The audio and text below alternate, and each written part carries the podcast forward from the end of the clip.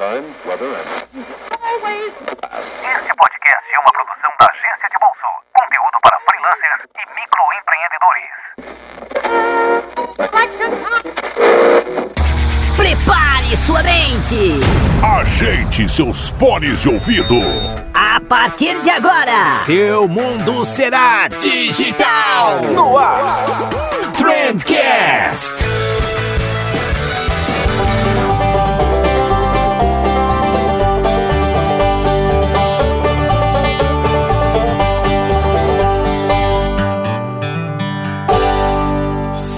Excelentíssimo ouvinte! Seja muito bem-vindo ao melhor podcast sobre comunicação e negócios que você já escutou na sua vida. Eu sou o Vinícius Gambetta e como tudo que é bom a gente faz acompanhado, hoje eu trouxe aqui o Leonardo Anésio. O cara é um dos seres mais inteligentes que eu tenho o prazer de chamar de amigo. E o Léo, ele tá envolvido em muita pesquisa, em vários projetos na área de inovação. E eu trouxe ele aqui para falar exatamente sobre isso, sobre inovação.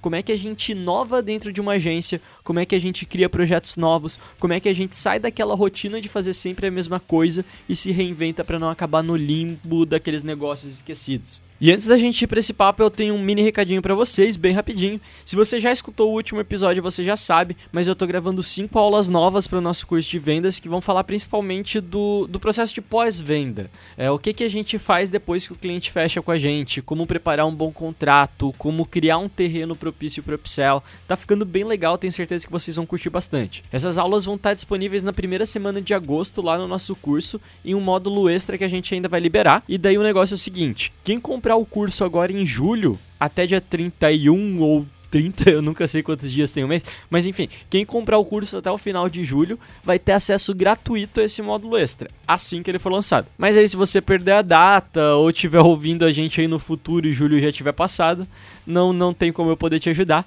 Se você quiser ver as aulas do módulo extra, vai precisar comprar esse módulo separado, beleza? Lembrando que o curso custa só 199 reais, mamão com açúcar, um curso bem completo, pagamento único bem explicadinho, sem enrolação. E o curso ele te ensina um método de vendas de cinco etapas para te ajudar a conseguir mais clientes para sua agenda ou para os seus projetos como freela. Então vai lá dar uma olhada, parcela em até 12 vezes, galera tá curtindo demais, não tem erro, fechou? Enfim, era isso que eu tinha de recado para vocês. Agora sim, vamos lá falar com o Léo sobre inovação aberta e muitas cositas más.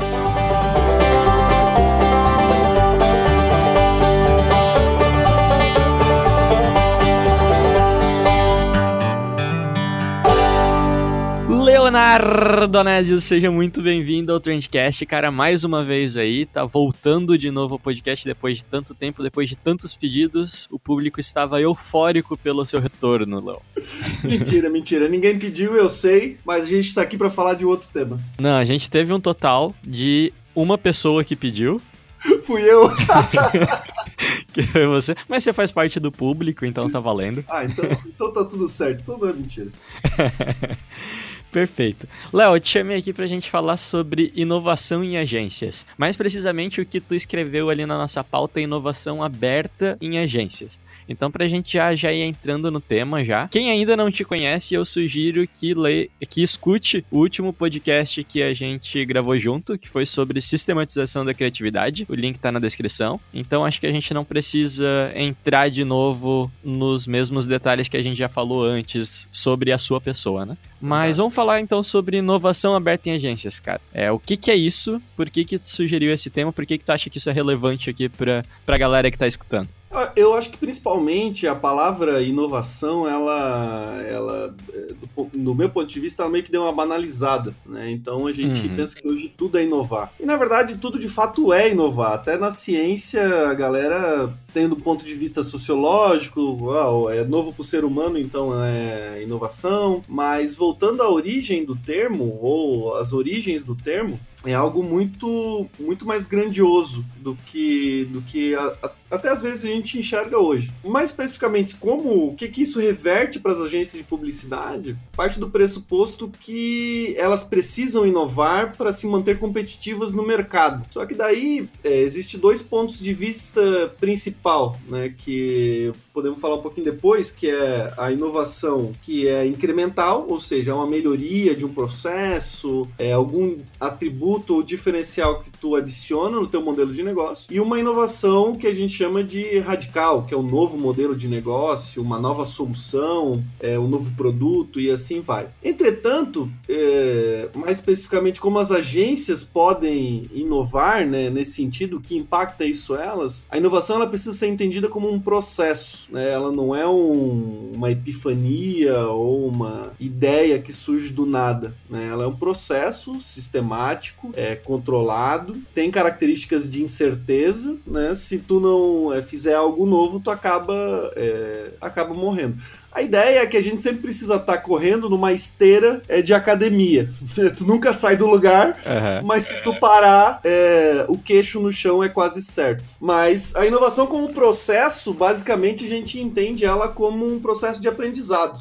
Né? Então a pergunta é, pô, no seu dia a dia, sendo freelancer, é, sendo trabalhando numa agência de publicidade, até quando que tu aprende coisas novas no teu dia a dia? Pensa na última semana, tu aprendeu coisas novas, essencialmente novas? Se a resposta for não, quer dizer que tu não teve nenhum insumo necessário ali para para inovar. Uhum. Né? E isso ele interfere é, muito no nosso dia a dia. Como é que a gente aprende, como é que a gente trabalha com esse aprendizado. Perfeito. Eu até esqueci para a tua pergunta inicial, cara. Tu fica me deixando falar aqui, eu fico falando.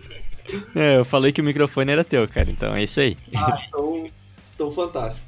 Mas pensa em. É, o, o, que eu vou falar aqui, ele serve. Né, a minha ideia não é minha propriamente dita, mas serve tanto para freelancer quanto para agência. Basicamente, a inovação ela nasce de duas coisas. No, no, meu ponto de vista de alguns autores. Primeiro, é, tu precisa estar insatisfeito com o status quo, uhum. né? Ou aquela, ah, eu faço o processo sempre dessa forma, tendo sempre os mesmos clientes. Tu tá insatisfeito. E segundo, tu precisa de uma inspiração. Que o autor, que a gente pode deixar o link depois, eu não lembro o nome porque é um nome estranho, ele fala muito brilhantemente que é geralmente de fora. Uhum. E daí a pergunta é, por que geralmente de fora? As pessoas internamente, elas têm um conceito que até a gente comentou no podcast passado, que se chama de lock-in. Então o lock-in ele acaba é, é, ele acaba massificando as ideias criativas que a gente tem. Então a gente não vai ter ideias fora da caixa, que é um termo que eu particularmente não gosto, mas para explicar de uma maneira mais fácil, porque a gente trabalha junto, então a gente tende a ter as mesmas ideias, tal. E daí nasce o conceito da inovação aberta, é relativamente novo, mas entretanto não é muito aplicado à área de serviços intensivos em conhecimento, como agência de publicidade, como consultoria, como direito e assim vai. Cara, eu acho que um do, dos grandes problemas de se inovar dentro de agências é que a gente tem que inovar dentro dos processos da agência, dentro do modelo de negócio da agência, mas todos os clientes esperam que a gente inove para eles também. Então a gente acaba tendo que inovar em muitos pontos, assim. Isso é muito difícil de conciliar no dia a dia. Sim, e mais do que isso, né? É, como tu também vende inovação, tu tem que inovar para ti, tem que inovar para o teu cliente cliente, tem aquela velha frase que é casa de ferreira, espeto de pau. Uhum. Às vezes a gente faz um marketing, a gente faz um trabalho ou um projeto gigantesco para o cliente, sensacional, que ganha prêmio, mas para a empresa, né, para tua empresa, tua instituição, tu acaba patinando um pouco, né, justamente de pensar muito no terceiro. Mas tem até um ponto mais relevante que eu enxergo é, nesse sentido, que é quando a gente inova, quando a gente trabalha com o processo de inovação, é, naquele do conceito inicial de ser incremental e radical, a gente adiciona aí o conceito de organizações ambidestras. Uhum. O que é organizações ambidestras? Imagina que a empresa, ao mesmo tempo que ela precisa inovar incrementalmente, ou seja, fazer pequenos ajustes no dia a dia, pequenos ajustes de performance, de processo, que já é um trabalhão violento, uhum. ela precisa também inovar de maneira radical. Né? Ela precisa criar um novo modelo de negócio. Vou dar um exemplo: a questão do Uber e do táxi, né? que é tão falado assim. Uhum. E a pergunta é, por que, que o táxi não desenvolveu o Uber antes? Eles tinham tudo na mão para fazer isso. Uhum. Né? Tanto que é depois do Uber começou a ter aplicativos dessas cooperativas de táxi, de radiotáxi, teve tantos outros de táxi aí. E a, e a pergunta que fica é por que, que eles não fizeram antes? Uhum. É, não fizeram devido a um conceito que a gente falou que é o lock-in, ou seja, eu vou inovar incrementalmente aqui do meu negócio, não vou inovar é, de maneira radical, porque eu particularmente gosto da analogia que ninguém consegue se matar em água rasa. Uhum. Né? O que, que seria isso? Então tu não consegue se afogar aonde dá pé, porque o teu corpo, ele instintivamente, em algum momento, vai levantar. E inovação radical é isso. É, não é se afogar primariamente, mas, mas a questão é que quando tu inova radicalmente, tu cria algo que ele mata o teu mercado existente. Então, se a gente pensar a Kodak, né, a Kodak ela inventou praticamente a máquina digital. Uhum. E a pergunta é, por que, que eles não lançaram antes? Porque eles tiveram ou medo de lançar, né, no sentido de, pô, eu tenho meu mercado aqui, meu mercado vigente, eu vou lançar esse novo mercado, tanto é que na época da Kodak Kodak, eles tinham uma receita absurda com é, papel, né? Aquela é, papel de impressão de folha, né? Não sei como é, não sei nem mais como é que é o nome é papel disso. de certo.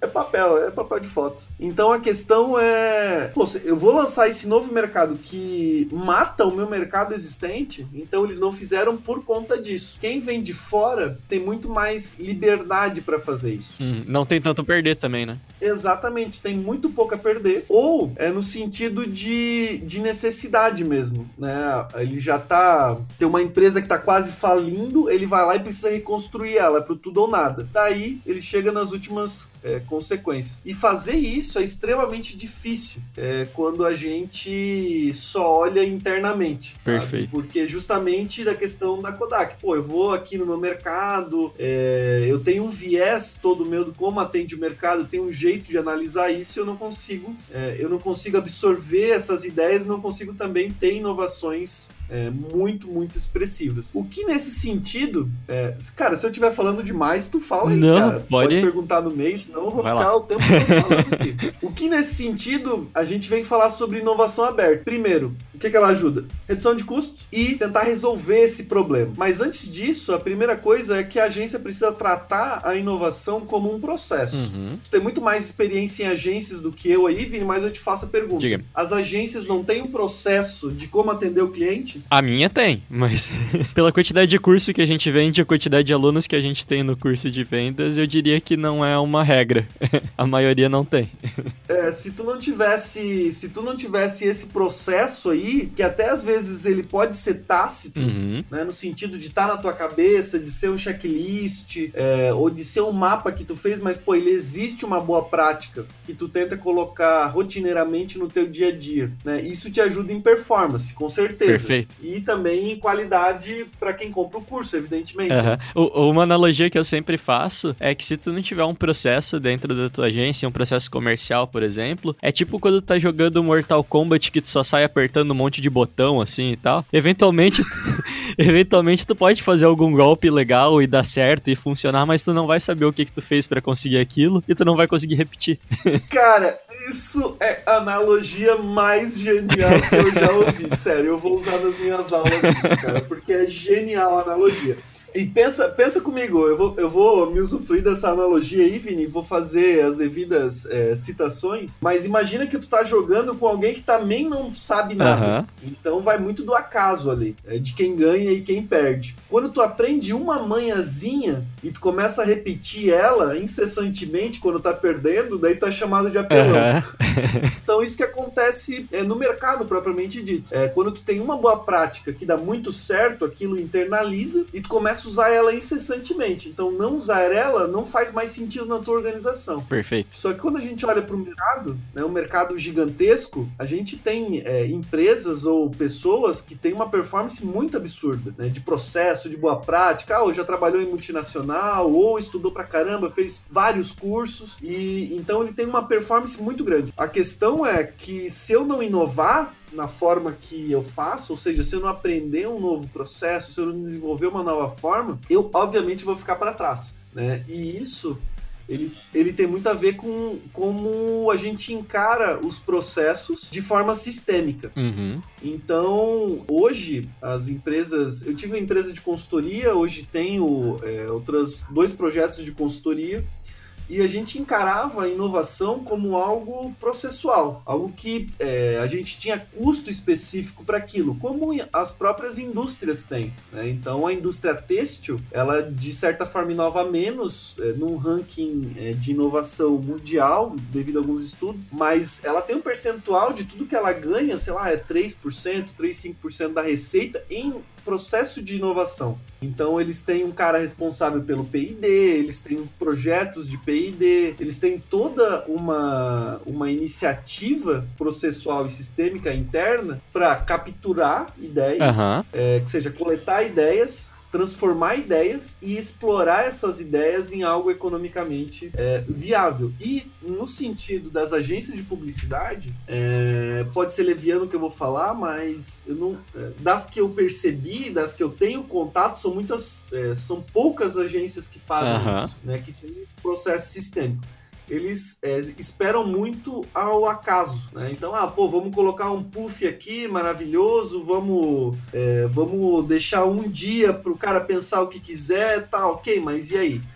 É, qual é o teu processo? O que entra, o que sai? É, como é que tu classifica essas ideias? Como é que como é que tu vai alinhar essas ideias, esses projetos com os teus objetivos estratégicos? O que eu queria te pedir, eu sei que tu é o cara das metodologias e tal. Não sei se você vai chegar a comentar alguma coisa sobre o assunto, mas existe uma metodologia, existe algo que o cara pode estar escutando agora e ele falar, pô, vou, vou estudar isso daí, eu já tenho um norte pra seguir, ou cada agência tem que criar o seu método? Existem algumas é, boas práticas so- sobre processo de inovação. Primeiro, né, ela pode ser fechada. Imagina o processo de inovação como um funil de vendas. Uhum. É, a galera pensa aquele funil de vendas que entra o prospect, é, os leads, daí depois tem o cliente é, convertido. Então o processo de inovação é a mesma coisa, aonde o insumo da inovação são ideias. Só que tu precisa coletar essas ideias, né? Tu precisa trazer essas ideias para uma base comum. Ou seja, a minha inovação, a minha inovação, a minha agência, tenho ali na minha agência 10 pessoas e são extremamente criativas, eles têm ideia o tempo inteiro. Ah, mas se tá na cabeça deles, Aham. isso de alguma forma é ruim pro todo, porque eu não sei qual é a ideia que tu tem, eu não, eu não posso contribuir com a tua ideia se tu não me falar ela, se a gente não casar as ideias, né? Então até no podcast passado a gente falou sobre aquele livro, ah, sobre o vídeo, até tu comentou como é que é o nome dele, o do da onde vem as ideias. É, da onde vem as boas ideias, da onde surgem as boas ideias. Exatamente, ele fala que é justamente por, por colisão. E a primeira coisa é, é isso, é coletar ideias, trazer para o senso comum, transformar ela em algo que seja prototipável, algo que seja a primeira solução, o primeiro produto. Ah, se tu tem uma ideia de atender um novo perfil de cliente, isso parece ser inovador para ti, faz sentido, pô, por que, que não vai e atende o primeiro cliente desse, prototipa, valida? Até o momento onde tu explora economicamente. Uhum. Entretanto, que tu perguntou das boas práticas e processos, isso é extremamente. Como é que posso falar? É extremamente específico de agência para agência. Algumas coisas que são certas nesse ponto de vista sobre o processo de inovação é que ela se alinha ao aprendizado da agência e ela se alinha à cultura de aprendizado da agência, a cultura organizacional. Uhum. Explico melhor a, a questão de aprendizado. Tem uma teoria na, na ciência que a gente fala sobre capacidade absortiva. Capacidade absortiva é como tu transforma conhecimento em algo útil, viável. Uhum. Então, basicamente, tu precisa adquirir ele, tu precisa assimilar, tu precisa transformar ele e tu precisa explorar esse conhecimento em algo economicamente viável. Primeiro, o processo adquirir. Então, adquirir são fontes de conhecimento. Esse podcast aqui é uma fonte de conhecimento, porque, pô, tu fala de vários temas diferentes, várias questões diferentes, que talvez o ouvinte não teria, a- a- não teria o ímpeto de pesquisar na internet. Então, tu vai lá e fala algo novo para ele. Uhum. Eu posso ir em meetups, né? Meetups, eventos, é, livros, enfim, eu preciso adquirir ele. Seja um conhecimento tácito, né? É aprendizado pelo uso, pela interação e fazendo, Aham. como também é um aprendizado explícito, né? Onde tu lê um livro, tu pesquisa algo, tu lê artigos e assim vai. Então, a primeira coisa é adquirir, a segunda é assimilar Uhum. né? Então, vou, vou dar um exemplo aqui. Eu li livros, eu tenho um irmão mais velho, li- ele tinha vários livros de filosofia, coisa nesse sentido. E quando eu era pequeno, eu li eles. Aham. Aí, os uns 12, 13 anos de idade. É, então eu tinha acesso a essa fonte, mas eu não assimilei. Aham. Então, até porque hoje eu voltei a ler alguns livros e teve pra mim uma percepção completamente diferente da original, porque talvez a questão de background, a questão de maturidade mesmo sobre o tema, ela tenha avançado. Então eu preciso assimilar aquele conteúdo. Aham. Então esse é o segundo processo. Ô, mas teu pai também, teus pais também eram bem sacanas, né? Em vez de te dar história em quadrinhos, te davam descartes pra ler. Ah, não, não, isso daí é culpa do meu irmão. Inclusive, um abraço pra ele aí, cara, sensacional. É, Descartes eu fui ler por vontade própria, mas Maquiavel, o príncipe, eu acho que foi influência dele. Até Emmanuel Kant também, Rousseau, ele tinha uns livros muito loucos que inclusive tá aqui comigo. Só que quando eu lia na época eu não, eu não assimilava, porque é de extrema complexidade. Aham. Faz sentido. Eu, leio hoje, eu não consigo assimilar. É, e às vezes é aquela coisa, né? É, nove mulheres não faz um filho em um mês. Eu tava lendo Teoria dos Sentimentos Morais do Adam Smith e é extremamente confuso de entender, é, é um pouco indigesto até o livro. Então é um livro de fato que tu tem que ler algumas vezes pra pra entender ele, né? Pelo menos é algo que eu passo, né? Não que seja determinante isso. Aham. Mas a questão do assimilar ela é muito importante, né? Como é que tu assimila o conhecimento na tua empresa? né? Então, às vezes tu tem uma agência, o cara do comercial foi lá e participou de um evento. Pô, ele adquiriu conhecimento. Tá, e como é que a agência assimila isso? Pensando como um todo. Ah, o cara vai lá, eu já vi casos onde o cara do comercial, ele tem que... Não o cara do comercial, mas quem foi fazer um curso fora, coisa nesse sentido, ou fez um, um novo treinamento, um workshop, ele tem que explicar para as outras pessoas da empresa é, aquele conteúdo, como é que muda no dia a dia. Então a empresa ela tá assimilando aquele conhecimento. É, eu fui no eu fui no evento, adquiri ele, pô, eu preciso assimilar. Entretanto, muitos das empresas que eu vejo, né, que eu é, faço consultoria também, eles, eles morrem no transformar. né? Eles têm uma queda no transformar, porque ah, o cara vai lá, aprende, adquire, o cara vai lá e assimila, e ele tem uma puta ideia. É, a gente já falou aqui sobre palavrão e eu ganhei carta branca, branca para falar palavrão. Tá à Então, vontade. e, e ele tem uma puta ideia, mas ele não consegue transformar essa ideia num protótipo, vamos supor. Ah, eu trabalho numa agência e tive a ideia de fazer um, um software, ou atender um novo mercado, ou atender um novo modelo de mercado, tentar mudar o meu posicionamento da marca, o meu processo, o meu tipo de cliente, é, tentar usar a plataforma. Enfim, eu tentei fazer algo, é uma ideia economicamente é, boa, mas a própria empresa, a agência nesse caso, ou o contexto do indivíduo, ele, ele não deixa aquela ideia florescer. né? A gente consegue ver isso muito claro em empresas grandes, porque empresas grandes têm a questão de ela precisa ter processo, Uhum. porque ela só é grande devido à capacidade de gestão dela, né? Senão ela seria um caos generalizado lá. E esse processo, ele, ele gera o que a gente chama de inércia. A inércia processual e a inércia cultural. A inércia processual. Ah, o Vini trabalha numa empresa multinacional, teve uma ideia maravilhosa. Ah, então tu teve uma ideia, tu tem que ir lá naquele software e lançar a tua ideia. Daí depois, para te ganhar uma verbinha para fazer algo, tu precisa montar um projeto de seis folhas. Então esse tipo de inércia ele traz controle, esse tipo de processo traz controle, mas ele gera a questão do Vini falar assim: ah, porra, não, não, saco fazer esse troço, cara, não vou fazer não. Já tem tanta coisa pra fazer. Aham. E por outro lado, tem a inércia cultural. né? A inércia cultural, no seguinte sentido: o Vini teve uma ideia, trabalha numa empresa que pode ser pequena, é, ele teve uma ideia, é, uma ideia diferente de fazer algo. Mas tem alguém mais experiente dele na empresa. Esse cara fala assim pra ele: Ah, cara, sempre foi feito assim, cara. Ou coisa do tipo: Ah, isso não vai dar certo porque no passado eu fiz um negócio assim, assim, assim e tal. O Vini vai falar assim: Porra, que droga, a minha ideia não era boa assim. Mas talvez ela, ela tenha sido Uhum. né? Porque não conseguiu, não tem um processo claro de como transformar essa ideia. né? Então, a ideia, a, a sugestão mais que eu vejo mais simples para fazer isso é, cara, deixa um dia livre para os caras, ou deixa um período livre para eles, para eles trabalharem nisso, né? Transformar uma ideia da empresa em algo que é um protótipo viável. né? A gente pode falar de design sprint interno, ou tem até empresas que usam o dia do um dia que todo mundo para e trabalha num projeto meio pirata, Aham. meio pirata, porque daí tu deixa eles livres, né? Um, um grupo de pessoas com uma ideia em comum, visando uma causa. E o que eu acho legal desse processo é que tu mata meio que dois coelhos com uma caixa d'água só, né? Você passa a inovar mais dentro da, da tua agência, que é algo que a gente viu que é essencial, e você passa a executar essas ideias de alguma forma, né? Porque um- uma dificuldade que eu sempre notei é de executar as ideias que a gente tem. Então, o próprio processo, o dia a dia da agência acaba matando a execução dela. E uma ideia que não é executada tem valor de porra nenhuma, né? Exatamente, ela vale exatamente isso, vale porra nenhuma, né?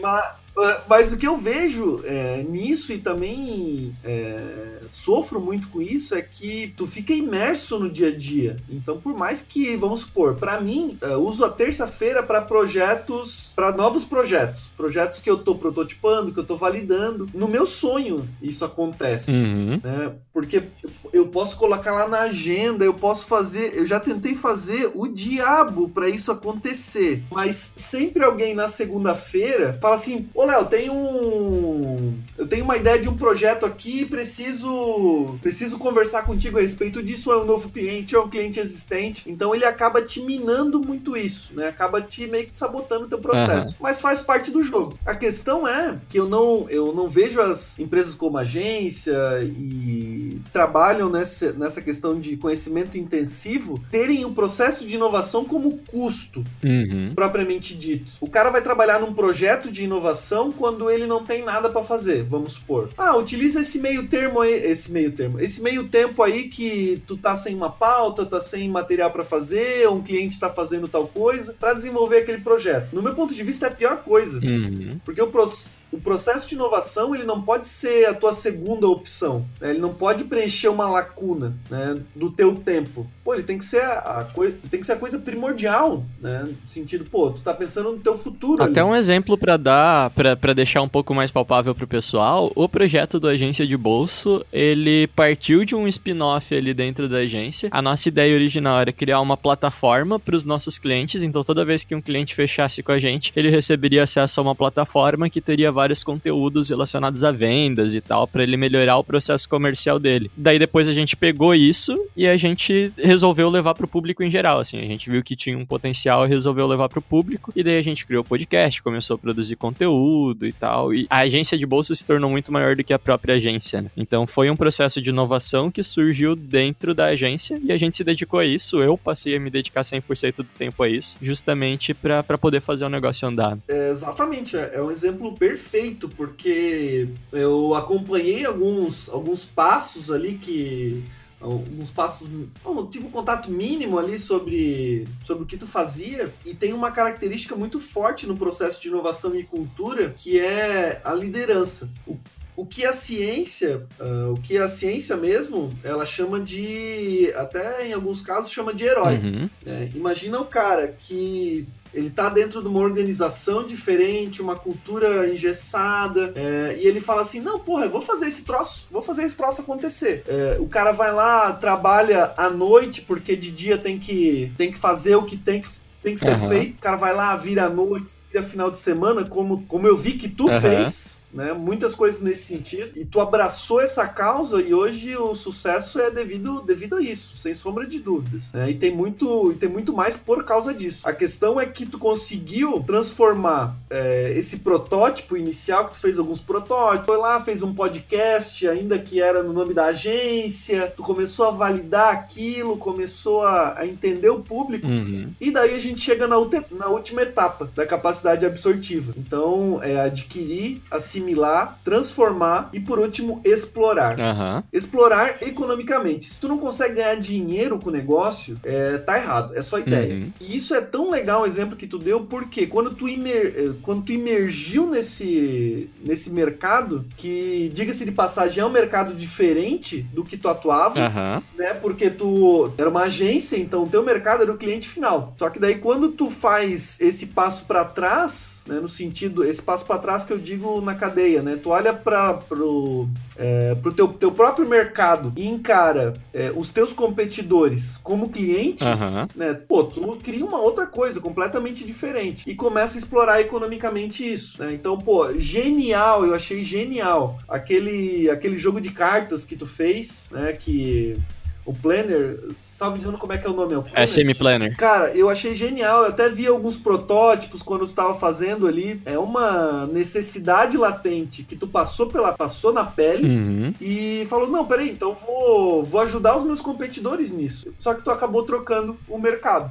Então a questão é como tu explora isso economicamente. É como tu pega aquela ideia e fala, pô, vou fazer isso. Né? No teu caso foi uma spin-off Uhum. foi lá, começou a criar, começou a criar corpo, começou a criar corpo o teu projeto, até o momento que tu falou assim, poxa, preciso dedicar 100% do tempo nisso. Não sei se tu dedica 100% do tempo nisso, mas provavelmente, se tu não chegou, tu vai chegar nesse patamar. Aham. E daí, isso pra mim é, é, é a pergunta mais difícil de ser respondida para o empreendedor. né? Então, pô, tu foi, criou uma ideia, criou um novo mercado ali, mas até onde? É, até onde eu mato o meu mercado existente, ou seja, vou deixar de fazer o que eu fazia para fazer isso. E daí, nesse sentido, quando a gente fala de capacidade absortiva, que a gente fala muito sobre inovação co-criativa tal, é falar sobre inovação aberta nesse sentido. Então, primeiro, a inovação é um processo até a priori fechado na escala de funil. Ela é um processo onde tem a ver com conhecimento, ela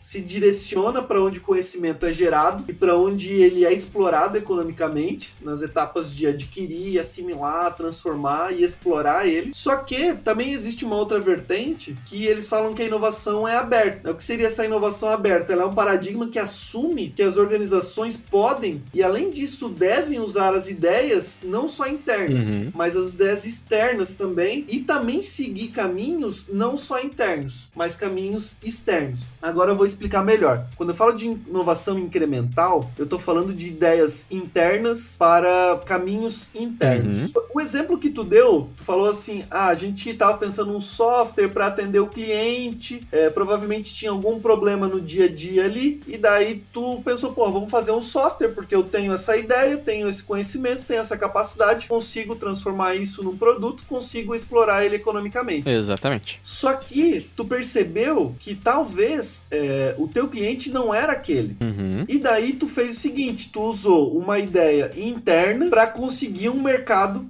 externo. Uhum. Tu deu um pivô, que gente fala que é um um zoom in ou um zoom out de cliente, né? Tu pegou e deu um pivô de cliente. Só pra, pra situar o pessoal aí exatamente o que aconteceu. Quando a gente teve essa ideia, percebi que as pessoas que se interessavam por essa ideia eram muito mais os profissionais da área do que os nossos clientes em si. Os nossos clientes não viam tanto valor, eles estavam muito preocupados com várias outras coisas e queriam que a gente resolvesse a questão das vendas. Quando eu mostrava isso pros profissionais da área, todo mundo da agência e tal, todo mundo curtia demais. Então a gente resolveu falar, pô, por que, que eu não tento vender isso pra outras agências e tal? E depois eu acabei gerando, tipo, hoje eu produzo conteúdo, eu especializo os meus concorrentes. É basicamente isso.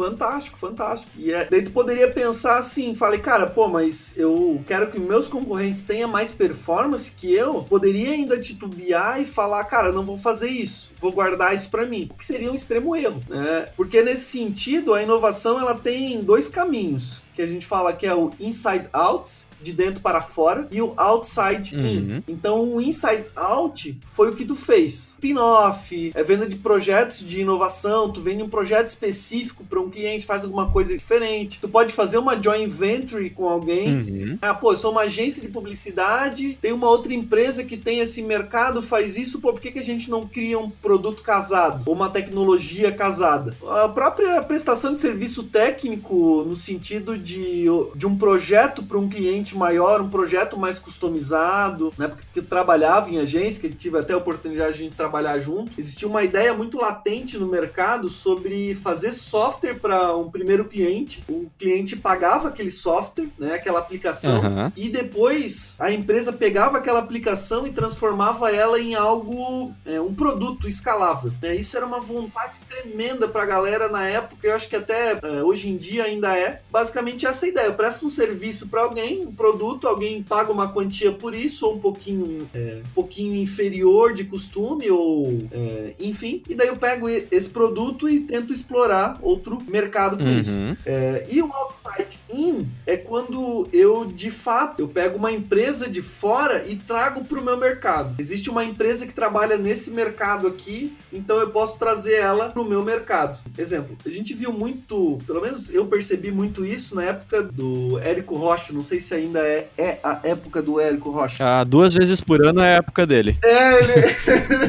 Quanto que é? Duas vezes Duas por vezes ano? por ano ele começa a aparecer em tudo quanto é lugar. Ele é que nem, é, que nem aqueles... é, que nem estação, É que né? nem Deus, é onipresente, cara. É onipresente, né? Cara, teve, teve- Fazendo uma aspas aqui, teve uma vez que eu surtei, cara. Porque só aparecia a propaganda dele o tempo inteiro no YouTube.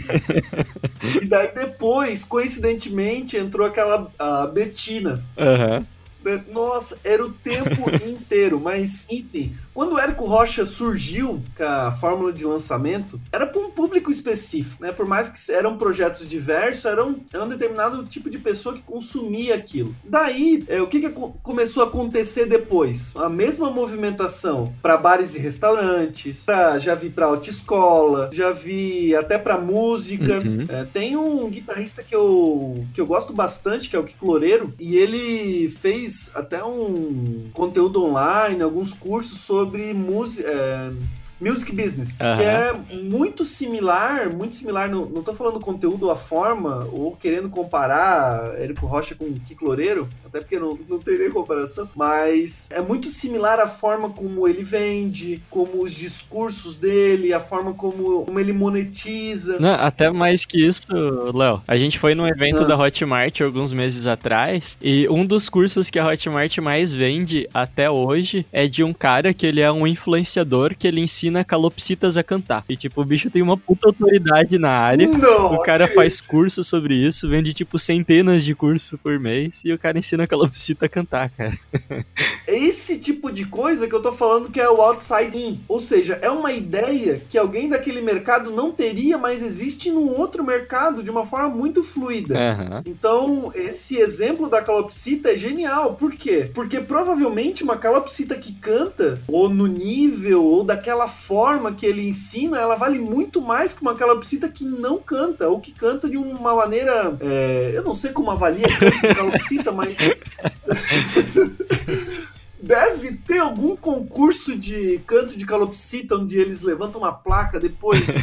Deve ter, deve eu ter. acho isso Um The Voice de calopsita. eu, acho, eu acho isso genial. Eu acho isso genial. Imagina, é, imagina o conhecimento que alguém que trabalha numa agência, ou a própria agência, ou um freelancer tem para emergir dentro de um mercado que até então é, in- é inóspito. Uhum. né? Um exemplo mais próximo da minha realidade é a inovação tecnológica na área do agronegócio no Brasil. Uhum. É extremamente difícil inovar, fazer software mesmo para a área de agronegócio. Por quê? Porque o cara que faz o software, ele não tá dentro do agronegócio, muitas vezes. Uhum. Na grande maioria delas. Então, cara, como é que algum cara que estudou programação a vida inteira vai resolver um problema de um cara que, que tem uma fazenda? Se o cara falar pra ele assim, ah, eu faço gestão desse talhão aqui. Fala, porra, o que que é talhão? O cara não sabe o que é. Aham. Né? Que talhão é a subdivisão de uma determinada terra. É, ou falar sobre modos de plantio, ele não sabe, ele não entende. Então a ideia do outside, outside in é justamente isso. Eu trazer uma ideia de um, de um outro mercado para o meu mercado. Eu posso fazer isso também com joint ventures. Eu posso criar alguém que entende, pegar alguém que entende aquele mercado e falar assim, cara, vamos explorar o meu mercado aqui junto. Uhum. A gente junta, faz isso, a gente separa dessa forma e, e assim vai. Eu, eu particularmente acho legal essa abordagem da inovação aberta porque ela resolve aquele problema lá do começo que a gente falou, que é o lock-in e a inércia cultural. Então, quando eu olho para fora, primariamente, eu meio que choco a minha cultura vigente. Uhum. Então, é, vou dar um exemplo. Eu sei que a agência, a, a tua agência ali, ela atende uma clínica médica. Aham. Qual foi o choque de atender essa clínica médica nos processos, no conhecimento? Muito, muito. É, teve uma linha de aprendizado bem grande, assim. Porque tem toda uma legislação por trás, tem o CRM, é um mercado bem diferente do que o que a gente estava acostumado a atender. A gente atendia muito bar, muito restaurante, escola. E daí quando veio a primeira clínica médica, completamente diferente. Tu precisa assimilar, precisa transformar isso em pequenas entregas. Uhum. E lá no final do mês, tu vai precisar explorar economicamente isso para a clínica. Uhum. A clínica provavelmente tem algum indicador de performance de Não, vocês. e, e mais que isso, a gente consegue explorar também para outras clínicas, porque a partir do momento que eu adquiri esse conhecimento, eu tenho essa expertise, eu já saio na frente de vários concorrentes meus que não têm, que não sabem o que, que o CRM proíbe dentro do código deles, por exemplo, e aí eu consigo vender isso também. Exatamente. E só pelo fato de tu entrar nesse novo mercado, tu vislumbra várias oportunidades ali dentro que o próprio mercado é, não vê. né? Então tu fala, poxa, mas se eu fizesse, sei lá, um chat diferente aqui, se eu fizesse isso, se eu fizesse uma questão de. Eu trabalhei, eu tive a oportunidade de trabalhar no Sadala algum, algum tempo, acho que foi alguns 4, 5 anos. E na época, o Sadala, ele foi um dos primeiros que eu tive contato, assim, com o hospital, que eles é, implantaram a confirmação de, cons- a confirmação de consulta por SMS. Aham. Daí tu pode falar assim, ah, é besta. É uma tecnologia besta. Falei, cara, não é não. Porque o, o Sadala, ele tinha um, um setor enorme só para isso, né? Só para pessoas que trabalham é, no atendimento ao cliente direto. Uhum. E a cada, sei lá, a cada cinco, cinco clientes agendados, talvez um não chega no dia, né? ou até, até menos isso. Então, resolver isso de maneira simples, através de um SMS, onde eu respondia sim ou não, e já confirmava direto num sistema, Uhum. isso trouxe uma performance para eles é, extremamente robusta, que para alguém de tecnologia era simples fazer, mas que talvez não tinha contato com esse problema. Quando teve contato, juntou as duas coisas. Então essa é a ideia da inovação aberta. Léo, pra quem escutou o papo até agora e tal e quer se aprofundar mais nessa parte de inovação, tem algum livro, algum canal, ou, a- por onde que tu indica que essa pessoa consuma esse tipo de conteúdo, cara? O que, que tu indica aí pra galera se aprofundar um pouquinho mais nesse assunto? A indicação que eu dou é de uma frase de um professor meu. Ele falou assim, Léo, é, se for pra beber, Uhum. bebe direto da fonte. Então, o que, que eu quero falar com isso? Se for pra aprender sobre inovação aberta, é, vai no Uhum. artigo do cara que criou. Então, tudo que tu pegar desse autor ali, que é o Chesbrough, eu não sei pronunciar esse nome deles ali, tem artigos dele, tem livros dele, tem um que eu vi agora aqui que é o Open Innovation, The New Imperative for Creation and Profiting for Technology. Perceba que meu inglês está sensacional, maravilhoso, é, mas é um livro dele de 2006, salvo engano. Então você pode se aprofundar nesses livros, pegar qualquer um e começar a ler. Eu recomendo ler dele os artigos primeiro. né? Então pega um artigo que é mais simples, mais rápido de ler, é, Open Innovation and Strategy, que ele fala sobre inovação, inovação aberta e estratégia de negócios, que é de 2007. Uhum. Tu já vai ter uma base absurda do que é inovação e como ela tem uma interface com o teu negócio. Eu acho que ele deve ter, deve ter canais no YouTube também, da própria universidade ali, do. É, salvo engano, acho que é do MIT. Do MIT. Ou Harvard. Agora, agora deu um branco. Cara, eu acho que a gente pode te trazer aqui em próximos episódios pra gente se aprofundar um pouco mais no assunto. Tem muita coisa pra falar ainda, mas vamos terminando por aqui, senão esse podcast vai ficar com duas horas. Cara, eu agradeço aí é, a disponibilização desse canal, que eu vejo que a cada dia cresce mais. Já peço desculpas também pro ouvinte pelo meu a minha falta de traquejo em falar em podcast, Que não é nada, algo cara. que costumeiramente eu faço, mas é um desafio. É, é- foi um desafio extremamente legal falar de um assunto extremamente complexo sem estar olhando no olho de quem tá ouvindo isso, né? Que eu tenho muita facilidade de falar quando eu olho no olho, quando a gente tá lá junto, mas assim desse jeito fica um pouco desafiador pra mim. Mas espero que vocês tenham gostado aí e foi um prazer enorme. Bacana, cara. É isso aí, muito obrigado pela tua visita. Vamos te esperar aqui em, em episódios futuros. E espero que o pessoal tenha gostado do episódio. Não esqueçam que todas as quintas-feiras tem episódio novo. E a gente se vê na próxima semana. Falou! Valeu!